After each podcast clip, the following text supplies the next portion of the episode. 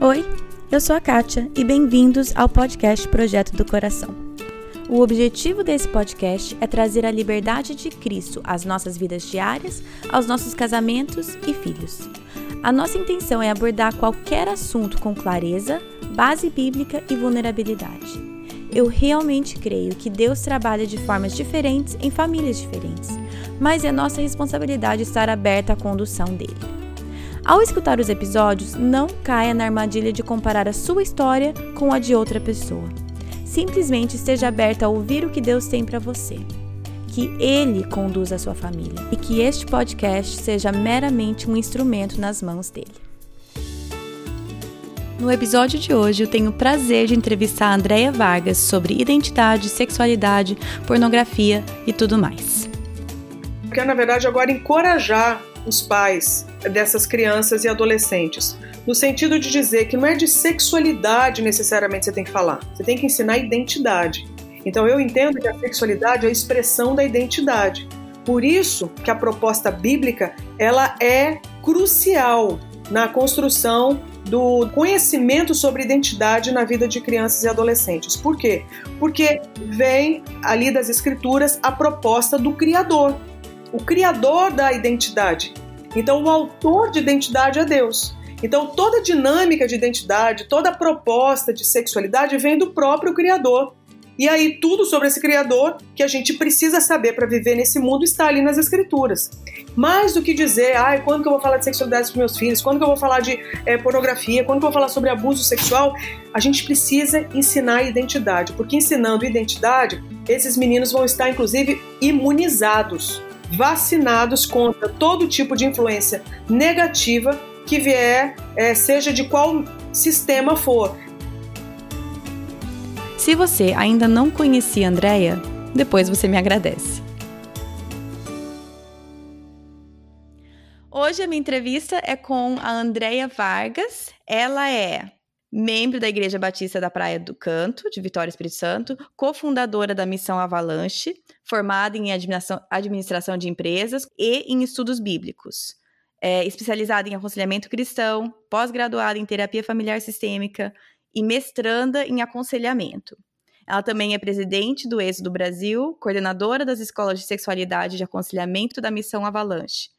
Ela é membro do Conselho Estadual de Defesa de Direitos da Mulher do Espírito Santo e do Conselho Estadual de Direitos Humanos. Ela é proprietária do Hostel do Gerê e da Estante da Andréia. A Estante da Andréia é uma cura, curadoria né, de livros, recursos, tem no site estantedaandreia.com. Também lá tem uma, uma livraria que você pode adquirir alguns livros selecionados por ela. E lá também tem o curso da Escola da Sexualidade, que eu estou inscrita, já quase terminei o curso. estou esperando o módulo 2, André. Faz favor, vai sair o módulo 2, né? Vai, a gente está para gravar essa semana. Ótimo. Então, para quem quiser e tiver interesse, eu ainda não terminei o módulo 1, estou mais ou menos um pouquinho mais da metade. Vale muito a pena para você que quer aprender mais sobre isso. Mas, enfim, tudo isso para dizer que é uma honra para mim, Andréia, ter você aqui no podcast e um prazer enorme. Então, muito, seja muito bem-vinda, muito obrigada por aceitar o convite. Eu que agradeço. Eu que agradeço. Muito obrigada mesmo. Olha, então é o seguinte, André, eu, eu, você poderia falar sobre muitas coisas. Eu já ouvi você falando em vários vídeos e podcasts, e eu vou, para você que está escutando, eu vou linkar vários dos vídeos e podcasts que eu já ouvi com ela. Então, a minha intenção não era fazer ela falar novamente coisas que eu já ouvi e já aprendi, porque eu vou simplesmente dire direcionar vocês a isso. Mas eu gostaria de conversar com você, Andréia, hoje especificamente sobre pornografia e especificamente também sobre como falar com os nossos filhos sobre isso e ajudá-los, ajudar a protegê-los disso. Mas antes disso, eu queria então perguntar para você como você entrou especificamente nessa área da sexualidade, como você começou a ter mais interesse, aprender e buscar mais sobre essa temática. Olha só, a, a minha história né, com a a sexualidade humana no ponto, do ponto de vista ministerial se deu através da dor de pessoas que eu amava muito. Então, meus hum. melhores hum. amigos, um deles em especial tentou suicídio para parar de sofrer no campo da sexualidade. Hum. Então, quando eu fui pesquisar sobre o assunto à luz da Bíblia, eu me deparei com o desafio, né, de ter que pesquisar sobre assuntos que até então eu não tinha nem estudado. Então, eu já tinha estudado um hum. tanto, mas do ponto de vista é, bíblico, eu não sabia praticamente nada de forma mais específica sobre o assunto. Então, ministerialmente hum. falando, eu acho que foi assim um, um, um susto, sabe? Assim, uma, hum. uma, coisa que chegou de supetão, porque eu não imaginava que eu fosse trabalhar ministerialmente é, com sexualidade. O que eu queria era ajudar meus amigos. Eu tinha quatro Sim. amigos que estavam sofrendo intensamente, um deles tentou suicídio. E não foi a hum. primeira vez que ele tinha tentado, ele já tinha tentado outras vezes, porque ele não aguentava mais sofrer. E todos eles tiveram envolvimento com o evangelho. Então eu fiquei hum. muito mexida com isso, eu me senti muito desafiada, e aí eu entendi que não tinha nada que me desafiasse mais naquele momento do que entender por que, que essas pessoas estavam sofrendo tanto e não encontravam solução, não encontravam. A melhor palavra é redenção. Né? Não hum, encontravam hum, é, esperança, não encontravam direção para os seus dilemas, é, biblicamente falando. Então, uhum. o assunto da sexualidade, de forma específica, surgiu por causa do sofrimento de pessoas muito queridas para o meu coração. O que eu não imaginava que o desdobramento disso fosse dar em ministério. Porque eu só queria ajudar amigos. Né? Sim. Eu não imaginava que isso fosse chegar onde chegou, né? onde está chegando, pelo menos até agora, que eu espero que é, não pare. Sim, eu também espero. eu também espero que não pare. É, eu sei, eu esqueci de citar aqui na, na tua. Em todas as suas qualificações e, e ministérios, você é casada e mãe de um menino também.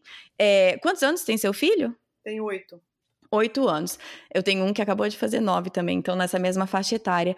Eu queria perguntar, então, especificamente, é, nós vamos falar sobre pornografia daqui a pouco, mas primeiro eu queria que você desse um pouquinho de a importância da gente falar, é, dar uma educação sexual clara e bíblica para os nossos filhos desde criança e a importância disso e eu sei que isso é um assunto bem vasto, então eu tô pedindo só para você dar uma pincelada mesmo, só para porque muitas vezes, né, a gente foge de coisas que não são confortáveis, né? Eu não quero falar sobre assunto que vai me fazer sentir desconfortável ou com palavras inadequadas. Então, muitas vezes a gente vai deixando para depois. Você pode falar um pouquinho sobre realmente a importância de abordar e ensinar é, sobre sexualidade para os nossos filhos de maneira clara e bíblica? Uhum. É, eu acho assim, quando a gente fala essa ideia de falar de sexualidade para os filhos, muita gente ainda apavora, porque a justificativa uhum. vai ser mais ou menos a mesma de sempre.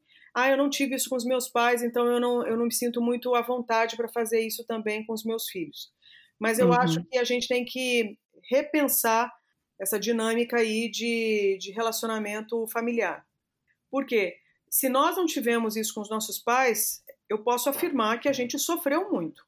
Se pessoas Sim. que tiveram direção dos seus pais, biblicamente falando, tiveram seus desafios, imagina quem não teve. Uhum. Então, ainda mais nos dias de hoje, onde a gente tem muito acesso à informação, como nunca antes na história da humanidade. Uhum. Sendo assim, as crianças que são totalmente já tecnológicas, elas, elas não têm medo da tecnologia. Uhum. É, então eu lembro a primeira vez que eu sentei à frente de um computador. É, eu também. Agora, é, eu lembro quando chegou o celular. Uhum. Então, eu lembro de quando isso é, começou a acontecer aqui para a sociedade, na sociedade, né? Mas o meu uhum. filho já nasceu com tudo isso já à mão. É. Então, é. ele lida muito bem com a questão da tecnologia, assim como imagino que, que seu, né? E uhum, as crianças. Então, o que acontece? Se a gente tem essa barreira em tocar em determinados assuntos e a sexualidade se enquadra nesse rol de assuntos né, que são desafiadores, a tendência é que esses meninos e meninas procurem através da internet, através, uhum. por exemplo, da televisão. E vão Sim. achar. E vão achar com muita didática. Né? Eles hum, vão achar uhum. através de textos, eles vão achar através de imagens, através de vídeos sem o menor pudor. e guardando o uhum. segredo. É. Então, o Google não vai contar para ninguém. Entende? Uhum. Qual foi a pergunta que aquela criança fez? Né? O Google não vai contar para ninguém qual foi o vídeo que ele assistiu. O segredo está guardado. Então, Sim. o que eu quero dizer? É, a primeira coisa que eu acho que a gente precisa lembrar é o seguinte: se, se a gente fez os filhos, a gente vai ter que dar os pulos agora para criar esses meninos de forma Sim. Compreende? Sim. Então já fez os meninos, os meninos estão aí, nós vamos ter que dar um jeito agora de ensinar a direção para esses meninos, certo? Uhum. Então, a importância agora, eu quero na verdade agora encorajar os pais dessas crianças e adolescentes, no sentido de dizer que não é de sexualidade necessariamente você tem que falar, você tem que ensinar identidade. Então eu entendo uhum. que a uhum. sexualidade é a expressão da identidade. Por isso Sim. que a proposta bíblica ela é crucial na construção do conhecimento sobre identidade na vida de crianças e adolescentes. Por quê? Porque uhum. vem ali das escrituras a proposta do Criador, o Criador da identidade, né? aquele que, que é o autor da identidade, aquele que é identidade, que é né, o eu sou, o grande eu sou, ele uhum. cria a humanidade a sua, é, segundo a sua imagem, conforme a sua semelhança. Então, o autor Sim. de identidade é Deus. Então, toda a dinâmica de identidade, toda a proposta de sexualidade vem do próprio Criador.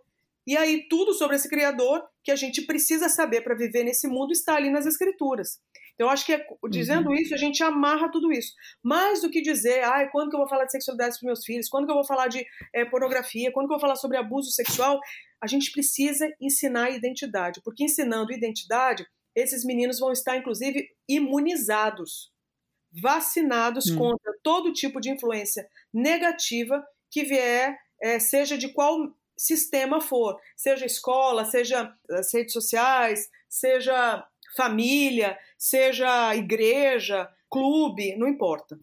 Entende? Uhum. É, e eu acho muito bom que você tocou nesse ponto da tecnologia, porque aí então nós vamos entrar na exposição que os nossos filhos têm sim ou sim, não interessa. Seu filho não tem, no, nossos, nossos não tem, é, são novos ainda, né? Mas não tem celular, não tem iPad, não tem nada disso. Mesmo assim, eles têm acesso, porque eles têm amigos, eles têm escola, então nossos filhos vão ter acesso à tecnologia e por mais cuidadosos que nós formos aqui dentro de casa, que nós somos, eles vão ter acesso que vai fugir do nosso controle porque quanto mais velhos eles ficam, essa é a realidade. Então, eu, eu queria que você primeiro falasse, no geral, eu acho que todo mundo imagina, mas eu quero ouvir de você mesmo os perigos da pornografia e o mal que isso causa, porque eu acho que ainda, às vezes, ele é visto em algumas instâncias quase como um crime sem vítima. Tipo, ah, não tem problema, não tô machucando ninguém. Então, eu queria que você desmistificasse isso um pouquinho pra gente, por favor. Tá. Uma das coisas que eu vejo, um, existe um, um grande, um grande, eu acho que engano acerca da pornografia, e eu vou falar, é, citar muito claramente do que, que eu estou querendo dizer, o que, que eu estou querendo dizer, uhum. baseado na, na caminhada, baseado na caminhada que eu tenho de aconselhamento na área da sexualidade a pessoas que são cristãs Sim. e que têm desafios na sexualidade. Então, ouvindo pessoas no decorrer aí dos últimos 15, 16 anos de aconselhamento, eu posso concluir que é impressionante o número de meninos e meninas, especialmente meninos, que foram apresentados à pornografia por parentes próximos pai, uhum. avô, tio, primo, apresentados à pornografia porque essas pessoas tinham uma preocupação em mente. Esse menino tem que aprender a virar homem. Então, o uhum, grande medo desses, desses homens mais velhos, é, não vou dizer que mulheres também não entram nesse rol, mas estou falando da minha experiência de ter ouvido é, esse relato né, de tanta gente com sofrimento na área da sexualidade. Uhum. Foi a história de muitos homens muitas pessoas que deveriam zelar pela integridade é, dessas crianças e desses adolescentes, esses homens apresentarem exatamente a proposta da pornografia porque eles tinham medo. Eu não quero que o meu filho, que meu sobrinho, que meu neto desenvolva, por exemplo, a homossexualidade. Então eu vou ensinar para ele como é que homem deve ser. Resultado: hum. pratica um crime e antes de mais nada pratica um pecado, porque simplesmente é, abre, né, dispara o contato da criança ou do adolescente, mas em especial criança, com aquilo que nós vamos chamar de desejo sexual. Então Sim. expõe, uhum. é como se tivesse arrancado a roupa dessa criança e ela não estava preparada para isso. E agora ela uhum, vai, vai, ter que lidar com a nudez de alguém, com a própria nudez, com a intimidade, é, com a curiosidade, com o nojo, com a preocupação, com o medo, com os riscos, uhum. com a própria excitação. Então vai lidar com um monte de coisa que aquela criança não tinha condição de encarar essa avalanche aí, né, de estímulo. E aí agora como é que você apaga isso? Como que você recolhe isso? Como que você desfaz? E o que é curioso e perverso, quando as crianças passam por esse tipo de experiência, em geral, vem seguido de um shh, esse é o nosso segredo, não conta para ninguém. Hum, sim. Então, assim, eu quero, na verdade, fazer essa, essa denúncia de que ainda uhum. a gente encontra é, nas, nas famílias a preocupação explícita ou velada de uhum. pessoas uhum. que acham que a pornografia é o tutor, a pornografia é o mentor que aquela criança precisa para aprender a desenvolver a sua masculinidade. E, sem uhum. mencionar que a gente está falando de um quadro extremamente machista. Porque normalmente Sim. os meninos vão ser separados da pornografia, as meninas não. No decorrer dos uhum. anos, isso tem mudado muito. Sim. Uh, mas mesmo assim, a gente ainda encontra esse quadro ainda muito é, frequente, né? muito comum. Então, eu faria uhum. a primeira denúncia. Sim. E, e é importante também, eu acho que, como você começou a ressaltar, que por mais que pornografia é uma estereotipicamente é um problema mais de homem, entre aspas, né, digamos assim, muitas mulheres e meninas, adolescentes, jovens também sofrem com isso e são reféns do vício da pornografia também. É. Como que você tem visto isso no contexto, no, nesse contexto de aconselhamento? Eu, eu vou te interromper ali, porque eu, eu não posso afirmar, tá? Que seja um problema majoritariamente dos homens. Hum. Eu acho que depende muito é, do tipo de pornografia que a gente está falando. Talvez a pornografia, essa que a gente imagina que tem né, a questão toda da nudez explícita, talvez a gente encontre ainda mais homens. É difícil até a gente poder citar baseado em, em pesquisa, né? Porque as pesquisas elas são ainda, eu acho que muito muito frágeis para poder contemplar esse universo amplo que a gente está tentando é, uhum. mencionar aqui. Não é verdade? Mas é, a gente sabe realmente que o envolvimento do universo feminino também é muito grande, tá certo? Uhum. Então, por isso que eu falo da diferença, talvez, do tipo de pornografia. Então, nós estamos falando de vídeo uhum. pornô, nós estamos falando de revista, né, de imagens, é, fotos, fotografias com nudez, uhum. mas em compensação, quando a gente fala de contos eróticos, talvez a gente encontre muito mais mulheres. Uhum, sim. Porque a dinâmica do desejo pode ser diferente, até por causa da, da fisiologia humana. Né? O, o, corpo masculino é muito mais potente em testosterona, que tem uma ligação direta com o estímulo visual. Então, por isso que você vai ver muito essa questão do olhar ser muito forte é, para boa parte dos homens.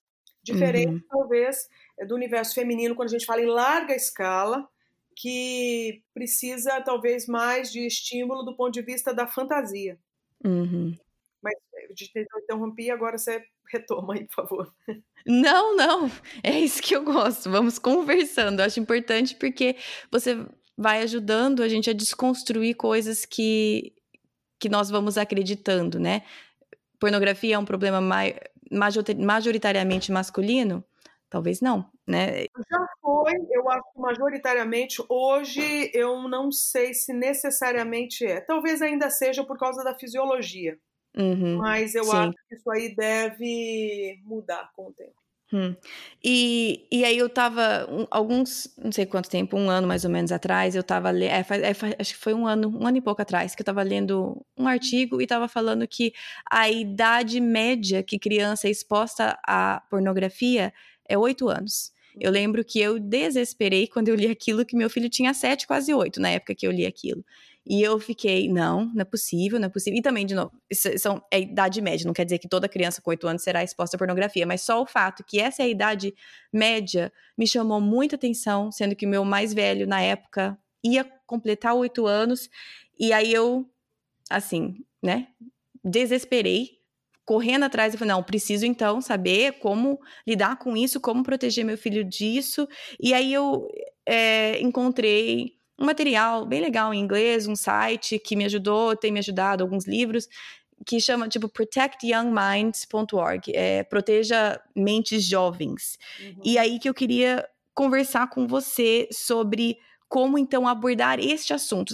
Você já deu uma bela esclarecida aí que sexualidade é muito mais do que falar sobre o ato sexual com o filho, né? É muito mais do que explicar de onde vêm os bebês. É firmado da identidade e aí que nós buscamos com base bíblica. E eu gostei muito que você falou que então isso é como se fosse imunizar os nossos filhos às mensagens é, equivocadas que eles vão ouvir. Uhum. Agora, em relação à pornografia, como que a gente aborda esse assunto, porque eu sei que nós, como pais, como você falou, se nós não nos, se nós não nos estabelecemos como autoridade no assunto, nossos filhos vão buscar em outras fontes, eles vão achar informações, só que serão informações bastante deturpadas. Então, como que eu me coloco como autoridade no assunto, no sentido de não, eu sei tudo sobre pornografia, mas eu vou estar aqui para te instruir e te ensinar.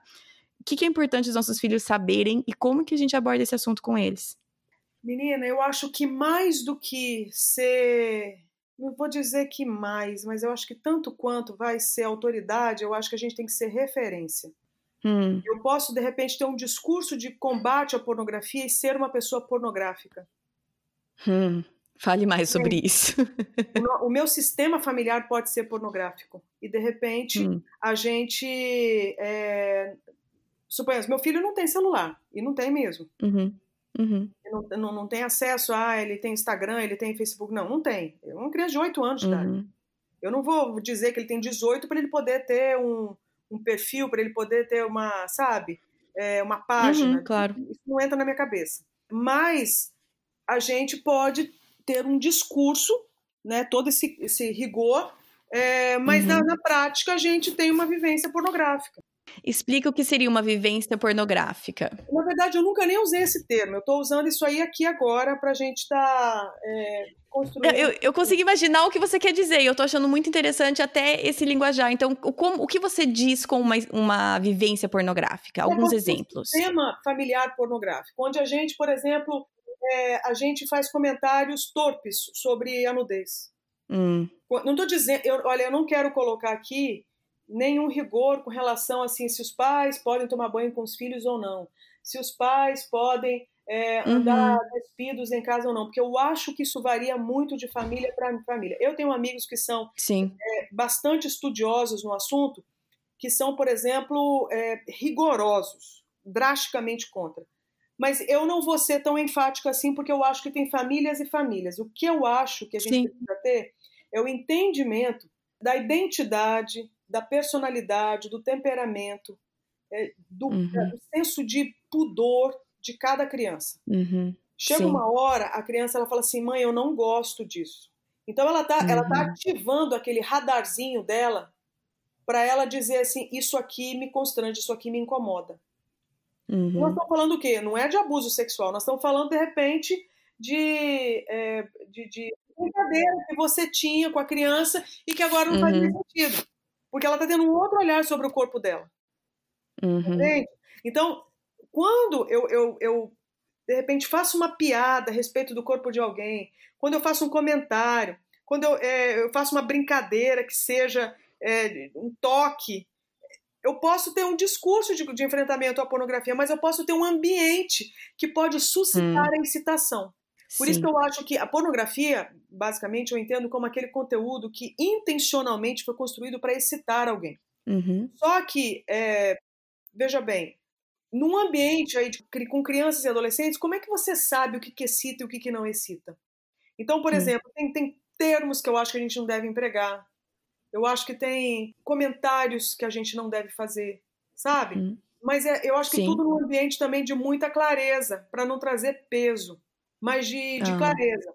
Então, eu não vou, não vou tolerar, por exemplo, que, que meu filho fale a respeito de uma mulher de uma forma que a difame, seja ela quem uhum. for.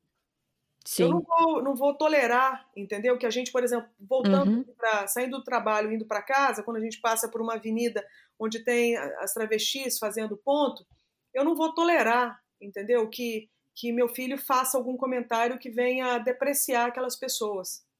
Da mesma uhum, forma que sim. eu acho que intolerável que meu marido ou eu façamos esse tipo de comentário. Então eu posso ter um sim. discurso, mas de repente na prática a gente faz uma piada, de repente na prática a gente faz é, um, um, né, solta uma, uma, palavra ali, uma frase que a cabecinha da criança hum. começa a imaginar. Sim, hum. muito, então, muito importante. tem que viver uma vida realmente é, de, de comprometimento, uma vida aliançada. Isso é o desafio uhum. do cristão. Então, a gente viver uma vida aliançada a Deus em todas as esferas, a ponto disso repercutir na forma como eu educo meu filho. Então, não é só uhum. falar sobre, olha, não pode ver pornografia. Não, antes disso, qual é a ideia? Que você foi criado para a glória de Deus. A sua, o seu corpo foi criado para a glória de Deus. As suas, uhum. Eh, suas, suas partes íntimas foram criadas para a glória de Deus. Então não se uhum. toca na parte íntima de alguém. Ninguém pode tocar na parte íntima de alguém se não houver um compromisso de aliança, se não tiver, entende? Tem que ter uma narrativa uhum. maior, mais do que o julgo do que não pode, do que não deve. Hum, sim. Então é interessante porque se você traz isso para a criança, desde que ela nasce, ela mesmo começa a ter é, o filtro dela. Uhum. Compreende? Isso é legal, porque a criança está sendo vacinada. Sim. É, eu acho, é esse que é o grande ponto que nos materiais que eu estava lendo e procurando, é a importância de você ajudar o seu filho e criar ajudar o seu filho a criar o próprio filtro interno, né? Esse é o linguajar que eles usam deles, porque e até vem do, desse nosso problema de crente, entre aspas, de taxar coisas como isso pode, isso não pode, isso é bom, isso é ruim. Tanto música quanto televisão ou programa, ou seja o que for, tem coisa que é de crente, tem coisa que não é de crente, tem coisa que é santa, tem coisa que não é santa. E estamos fazendo isso e colocando vários desses limites, e assim, não me leve a mal, limites e são importantes, mas a gente faz isso e não ensina o nosso filho a, em inglês chama, por exemplo, mastigar e cuspir, a aprender a pegar um conceito, escutar e cuspir o que não presta, né? Ou seja, processar aquilo. Então, é a vida da morte, né? A morte da vida. Né? É. Então, eu acho muito bom, até você falando, ah, não vou falar se pode ficar pelado até quantos anos ou se não pode, seu filho não pode, porque essas são. É, é quase como se fosse cortar o caminho por exemplo, ah, seria muito mais fácil você vir aqui e dar uma lista de regrinhas ou falar assim: você vai ter essa conversa com seu filho nesta idade e essa com essa, porque é, é, mais fácil a gente seguir regrinhas do que fazer o duro trabalho de, como você falou, viver uma vida coerente cristã, buscar a identidade em Cristo e passar isso ao longo da vida inteira dos nossos filhos. Uhum. E, e essas regrinhas é o que leva ao legalismo e não a a uma vida realmente rendida a Cristo, mas é curioso, né? Porque o legalismo ele não gera santidade. Então esse filme hum. interior, na verdade, a gente está criando, acho que o temor na vida da criança para que ela tenha uma vida santa, porque ela foi criada hum. por um hum. Deus santo, um Deus que não se deixa abalar pelas circunstâncias, um Deus que é totalmente hum. coerente, né? Um Deus que é, é, eu não entendo que santidade seja ausência de pecado, mas é a essência de Deus, essa firmeza, essa solidez na essência dele como uma pessoa divina, né? Então, hum. nós temos que gerar Sim. isso é, através gerar sim, só o Espírito Santo gera, mas nós devemos, devemos ser meios para que deixa meios assim, nós devemos ser parte da didática de Deus para ensinar isso para os nossos filhos. Hum. Sim.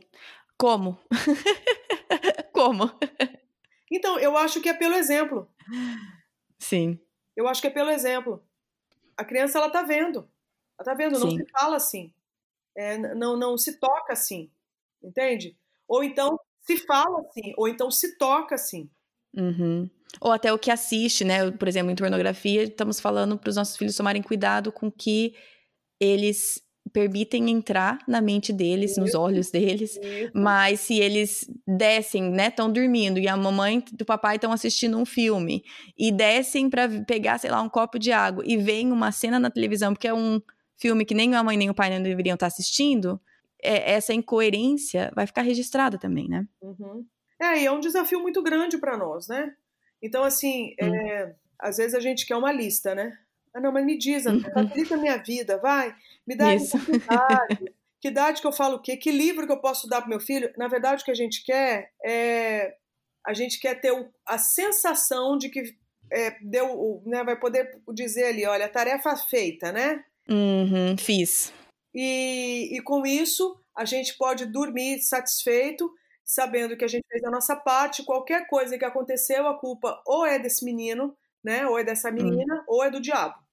Mas eu não tenho nada a ver com isso porque eu fiz. Quando, na verdade, a gente não foi chamado, não foi para fazer um checklist, a gente foi chamado para apontar o caminho e andar pelo caminho, e esse andar pelo caminho servir de estímulo para que os filhos andem pelo mesmo caminho. Hum, então sim. não é dizer não pode. É, aqui em casa não se faz assim. Porque em hum. Deus, Pai, Filho e Espírito não se faz assim. E nós estamos aqui por causa de Deus Pai, Deus Filho e Deus Espírito. Então o que Deus é no céu é para a gente ser aqui na terra.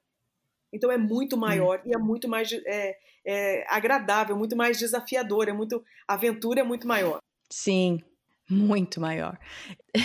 Seria muito mais fácil ser um checklist, porque o que você está falando requer um compromisso integral, de vida íntegra e é um contínuo. Não é uma tarde de, de, de, conversa falando sobre educação sexual. Hum, sim. Sim. Então não é assim, ah, hoje a gente vai falar de educação sexual. Não, o menino nasceu, a criança nasceu, já está sendo tratada com dignidade, você já está dizendo o quanto que ela vale e o quanto que ela não vale. Hum. Sim. Entende? A forma como você sim. toca no corpo dessa criança, você já está dizendo o que, que é abuso e o que, que não é. Hum. Sim. O tipo de comentário que você faz sobre o corpo dela, sobre a pessoa dela, você já está dizendo o que, que é violência e o que, que não é. Então, na verdade, é não é que os pais têm que é, falar sobre educação sexual. Os pais já estão dando aula sobre educação sexual. Resta saber se o conteúdo é bíblico. Exatamente. É, eu queria talvez que você fale, você já está falando bastante sobre isso, mas especificamente, é, por exemplo, o que vem na minha mente quando eu penso os cuidados que ou, ou que os meus filhos podem estar aprendendo sobre sexualidade através do meu comportamento como mãe, do meu marido como pai. É, eu vou citar alguns e, por favor, acrescente, porque eu acho que às vezes a gente está até cego em relação a saber o que, que os nossos filhos estão observando. O que vem à minha mente é o relacionamento entre o pai e a mãe, né? Eu e meu esposo, por exemplo, a maneira que nós nos tratamos e falamos um do outro. Eu penso até na maneira que a gente se veste, os comentários que a gente faz sobre outras pessoas a maneira pela qual a gente fala do sexo oposto no geral, imagino também. Uhum. Que mais? Ou expande em cima disso, me ajuda, me ajuda a processar esse tipo de informação. Ah, eu acho que a nossa relação, por exemplo, com você até ser bastante é, assim prática aqui. Né? Uhum, a relação sim. que eu faço, por exemplo, aliás, o olhar que eu tenho a respeito do meu próprio corpo. Eu, mãe, uhum. criança, como que eu me alimento? Como que eu trabalho uhum. a questão do sono? Eu me exercito? Né? Eu, eu leio ou eu uhum. leio coisas boas? Uhum. Eu, eu, eu, me divirto? Eu me relaciono com Deus? Eu, eu uhum. contemplo a natureza? Então, tudo isso já estou mostrando como que a pessoa deve viver. A criança está vendo. Uhum. Então, por exemplo, tem, tem dia que eu... Quantas vezes eu vi o Miguel falar assim... Nossa, minha mãe vai me matar se ela souber que eu comi como é que ele sabe isso? Como é que ele sabe que aquilo ali não é adequado? Uhum. Que está rolando um discipulado há muitos anos. E ele sabe. Uhum. Ele sabe. Então, por exemplo, quando vai visitar os parentes que moram em outra, outra cidade, que daí todo mundo quer agra uhum. agradar, aí ele, claro. o menino de guloseima. Então, eu lembro, do, esse, ele fez esse comentário um dia com os parentes, e parentes que eu amo. E aí ele falou assim: nós estamos falando de família, entendeu? Ele falou assim: nossa, minha mãe doida, minha mãe vai ficar furiosa se ela souber que eu tô comendo esse monte de coisa. Aí todo mundo acha uma gracinha. Nossa, que menino inteligente, dele refrigerante, tá entendendo? Então, assim, Toma isso. mais um brigadeiro. É, exatamente. Toma aí mais um cachorro quente, toma aí mais uma batata frita. É, porque como é que ele sabe que aquilo ali seria contraindicado pela mãe dele? Hum. Porque hum. já faz muito tempo que nós estamos nesse seminário sobre uhum. alimentação saudável. Então Sim. ele pode, eu vou dizer que ele não deve tomar refrigerante, eu não vou proibir. Eu não vou, não vou fazer disso uma doutrina, eu não vou. Mas eu não vou comprar aqui em casa. Uhum. Compreende? Eu acho que ele nunca viu Sim, exatamente. um refrigerante nessa casa. Então, assim, é, é, eu acho que esse é um. Eu não quero me colocar aqui como exemplo, tá certo? Porque eu acho que tem gente que pode contribuir muito mais. Eu estou trazendo, assim, é, de forma muito simples a minha dinâmica como mãe, assim, com uma criança de 8 anos, entendendo que eu ainda tenho muito, muito, muito que aprender. Mas eu acho que, assim, é, você me perguntou alguma coisa de forma prática, eu diria isso. Eu acho que mais uhum. a minha função, a minha, a minha, a, a, meu papel, meu desempenho como esposa, mas é também o meu desempenho como filha de Deus. Como que eu me relaciono hum. com aquilo que Deus me deu, além de um marido, além de um filho. Então, como é que eu vivo? A criança tem que ver isso. E ela tem que achar isso Sim. uma referência. Né? Para quando ela estiver confusa na vida, ela lembrar: minha mãe faria isso, meu pai faria isso. E hum. quando eles faziam Sim. isso, é, isso aí funcionava bem. Isso é, era, hum. era respeitável. Isso tinha virtude Sim. nisso. Entende? Então eu Sim. acho que é, com isso eu estou dando uma aula já sobre masculinidade, eu estou dando uma aula já sobre feminilidade.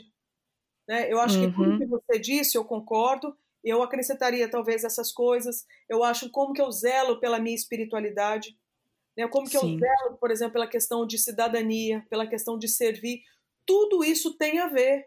Então, se eu não, não ensino para uma criança desde cedo que ela precisa se importar com o próximo, quando ele crescer e notar que está tendo uma prática, por exemplo, de violência doméstica do lado do lugar onde ele mora, ele não vai fazer uma hum. denúncia. Entende? Ele vai ter uma prática racista. Uhum.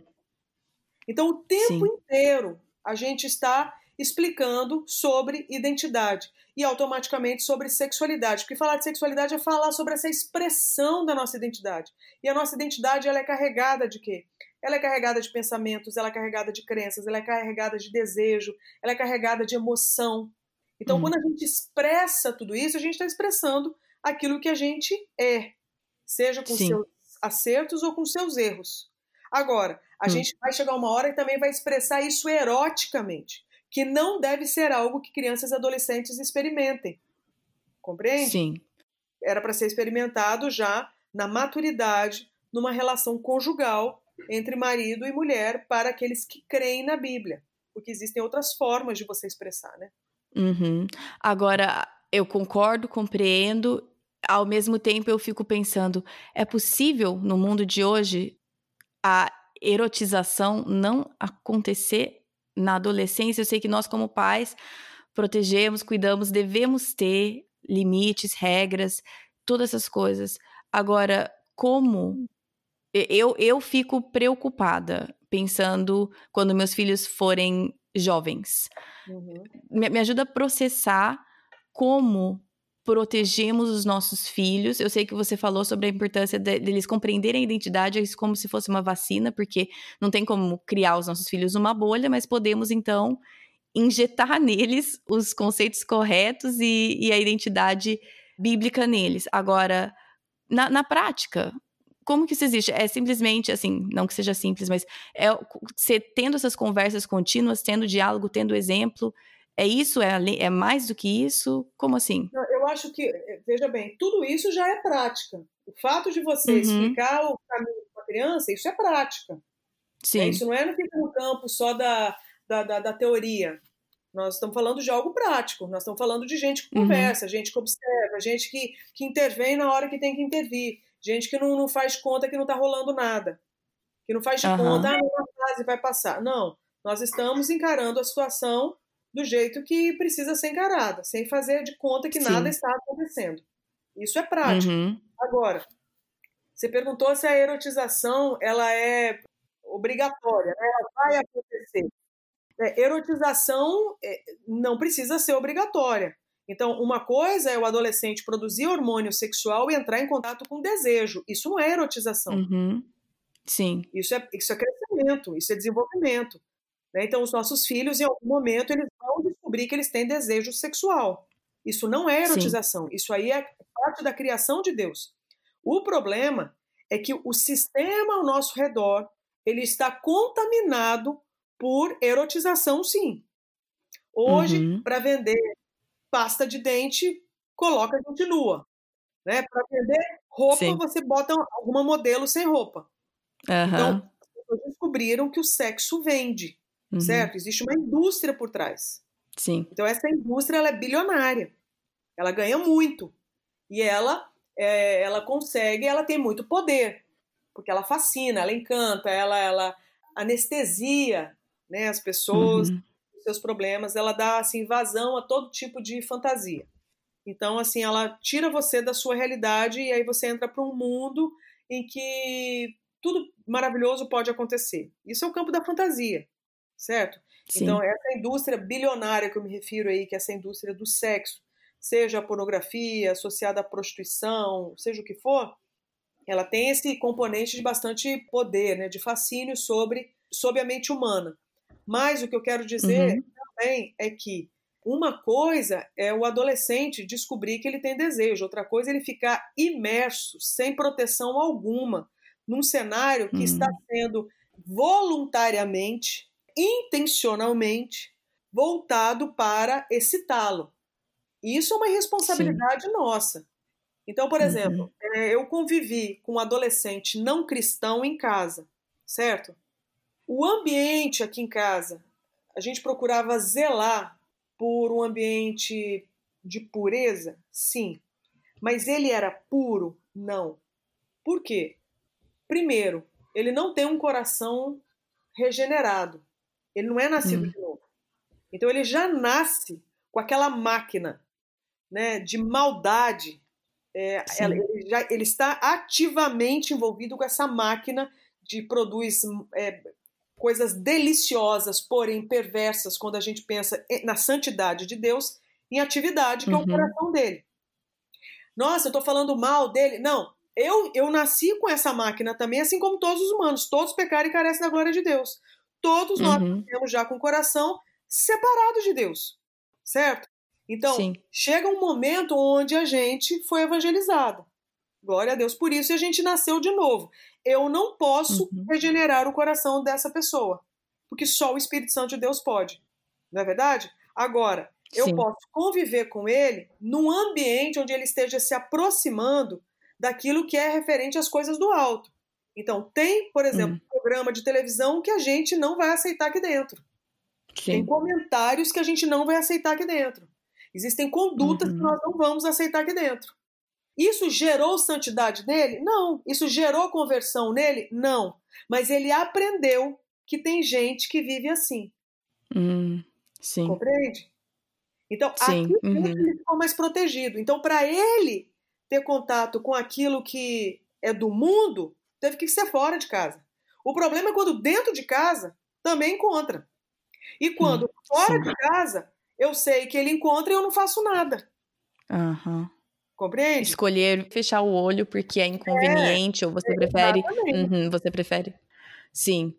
Porque é muito mais fácil é, negar essa realidade. É, por mais que a gente faça tudo maravilhoso, minha querida, eu não posso mudar o coração humano. Eu não Sim. posso mudar o coração do meu filho. Só uhum. Deus pode. Mas eu posso facilitar a vida dele para ser o mais didática possível para ela entender como tudo referente a Deus é superior ao que é coisa criada e caída, uhum. né? Uhum. Para isso eu tenho que Sim. conhecer Deus, para isso eu tenho que viver uma vida intencionalmente aliançada a Deus, que é o nosso desafio. Uhum. Eu acho que o desafio da gente, pai e mãe, é, ser, é que. Qual que é o nosso desafio, se você parar a pensar? É porque a gente agora está avisado, né? Existem testemunhos que estão vendo o exercício da nossa adoração Sim. a Deus ou ao mundo. Uhum. Do tipo assim, você está é. sendo filmada. Sim. Não, a hipocrisia não vai muito longe com os nossos filhos. É, não é uma coisa que cola longe. muito. Casamento, por isso que o casamento é um tremendo do, do exercício para santidade. Aí, se você quiser uma pós-graduação, você tenha filhos. pois é, eu li em algum lugar que quando você, né, quando você casa, seus pecados estão embaixo de uma lupa e quando você tem filhos, eles estão embaixo de um microscópio. É, na verdade é uma oportunidade, né? Porque a gente, se tiver, aproveitar a oportunidade, a gente vai sair é, mais santo, né? Sim, exatamente, como instrumento de santificação. É, aí eu queria perguntar para você sobre a importância de explicar vício para os nossos filhos, porque pornografia é um vício, mas não só pornografia. Explicar como vícios funcionam e o, o perigo de vícios no geral. Fala para mim um pouco sobre a importância de ter esse tipo de conversa também um pouco mais ampla, mas que muitas vezes a gente também não fala sobre isso, a gente simplesmente fala, não pode, não pode, isso é ruim, isso é do mal.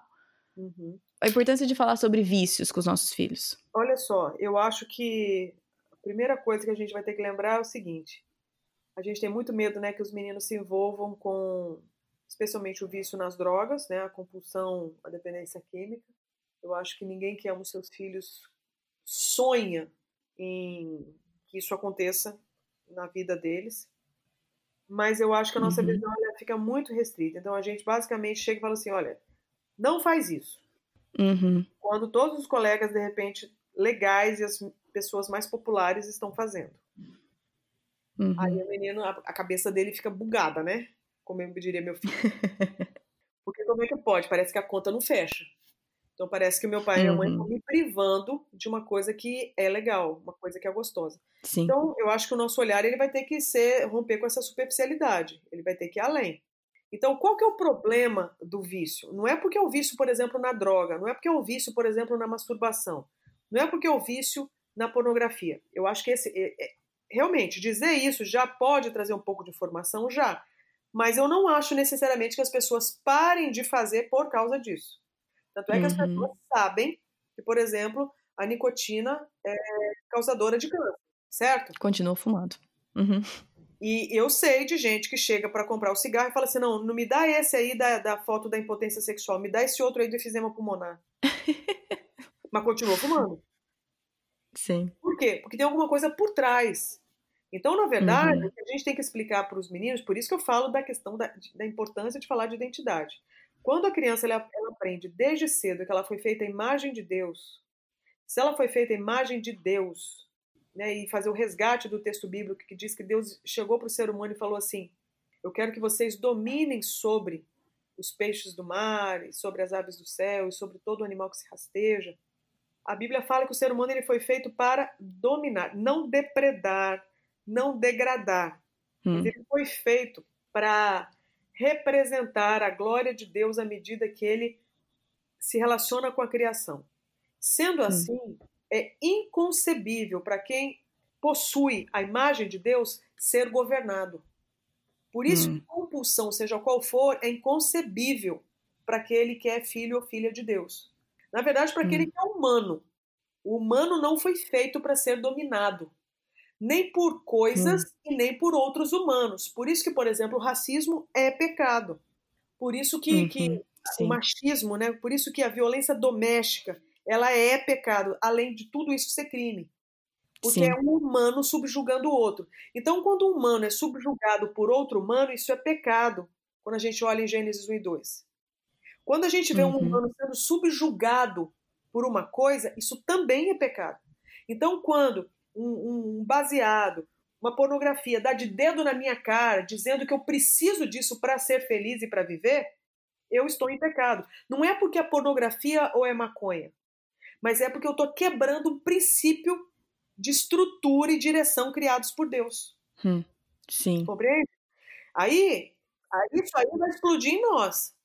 Porque do mesmo jeito que eu falo para ele que é pecado, ele vai jogar na minha cara. Mas o tanto, o tanto, que você olha o seu WhatsApp e o tanto que você fica com o seu celular.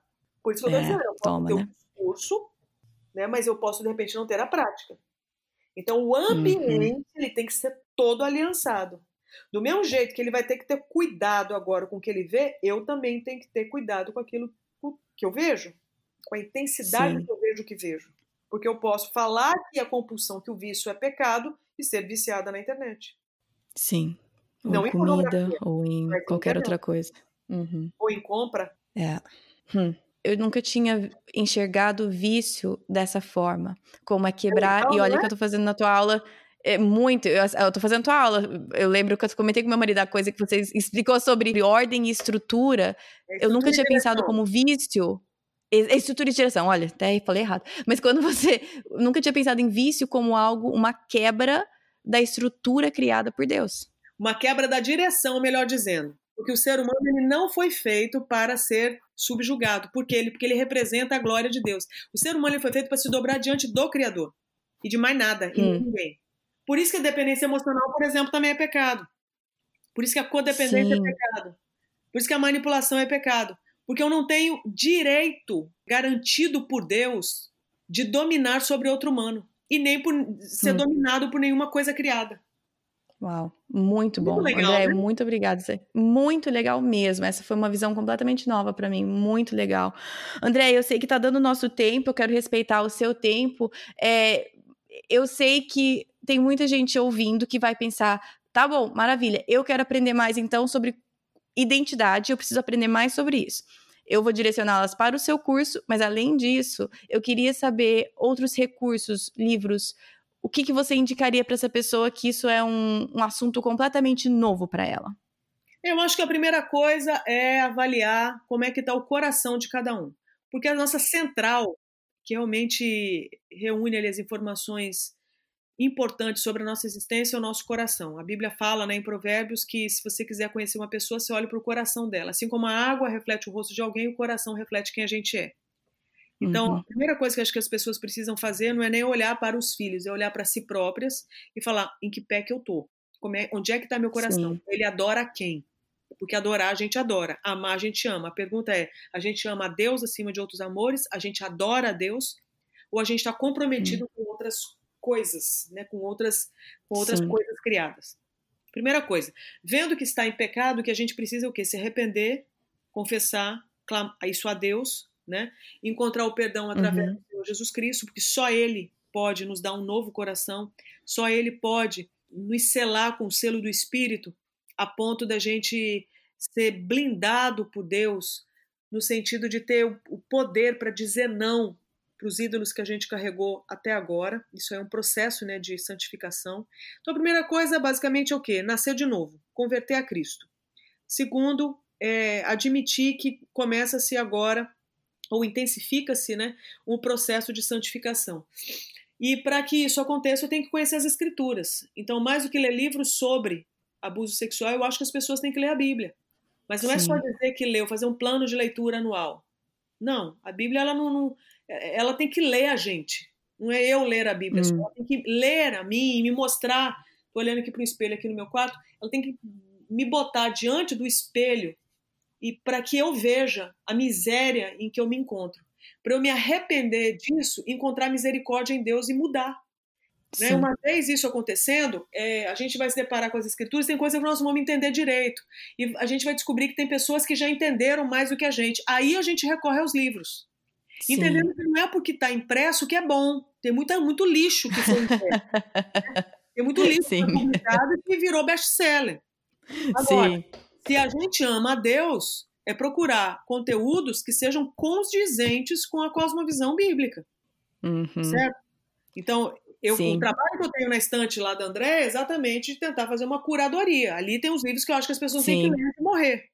Porque tem que garimpar, é um trabalho de garimpo, certo? Sim. A gente garimpa e, e você, aí... então, nesse site, nessa, nessa proposta, você faz esse trabalho de garimpar. É, eu já entrego a coisa mastigada para a pessoa, entendendo que tem muita Sim. coisa boa que foi escrita que não é necessariamente sobre aquilo que você precisa. Mas quando você pega o hum. princípio, ele serve. Sim. Por exemplo, na escola de sexualidade, você está fazendo até a, a, distância. Um dos primeiros livros Sim. que eu recomendo é A Origem da Idolatria, que é um livreto que fala de idolatria, uhum. não fala de sexualidade, mas o princípio serve. Sim. Exatamente. Então a gente precisa pegar a ideia do princípio. A ideia, na verdade, é do, do princípio, exatamente. A ideia do mapa que eu chamo. Que são as diretrizes uhum. né, gerais que Deus nos deu para a gente se posicionar nesse mundo caído.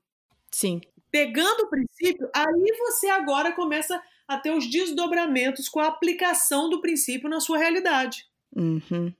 O que eu tento fazer com o Ministério de Sexualidade é pegar o princípio bíblico, para isso eu tenho que aprender o princípio bíblico e aplicar a questão da sexualidade humana.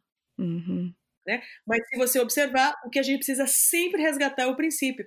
Porque hoje a gente fala de pornografia, mas daqui a 10 anos nós vamos falar do quê? É. Hum. Né? Porque um abismo chama outro. Sim, mas o princípio o será princípio o mesmo. É o e é isso que você está falando, a importância é. Porque a palavra de Deus não, ela ela não muda, ela, ela, ela se cumpre. Então, é, nós estamos falando da, da, da, soberania de Deus, nós estamos falando da onisciência de Deus. Então, nada que esse mundo produza de lixo é, vai ficar fora daquilo que Deus já deixou de princípio para nós. Hum, exatamente. E quantas vezes a gente tenta fazer o contrário, né? A gente tenta pegar uma atitude ou alguma. A partir daquilo, voltar para a Bíblia e tentar encaixar naquilo. Mas o, o, o, trabalho tem que ser inverso, né? Compreender o princípio bíblico e depois ver o desdobramento. É, isso é gambiarra. Uhum. o que liberta é o Evangelho.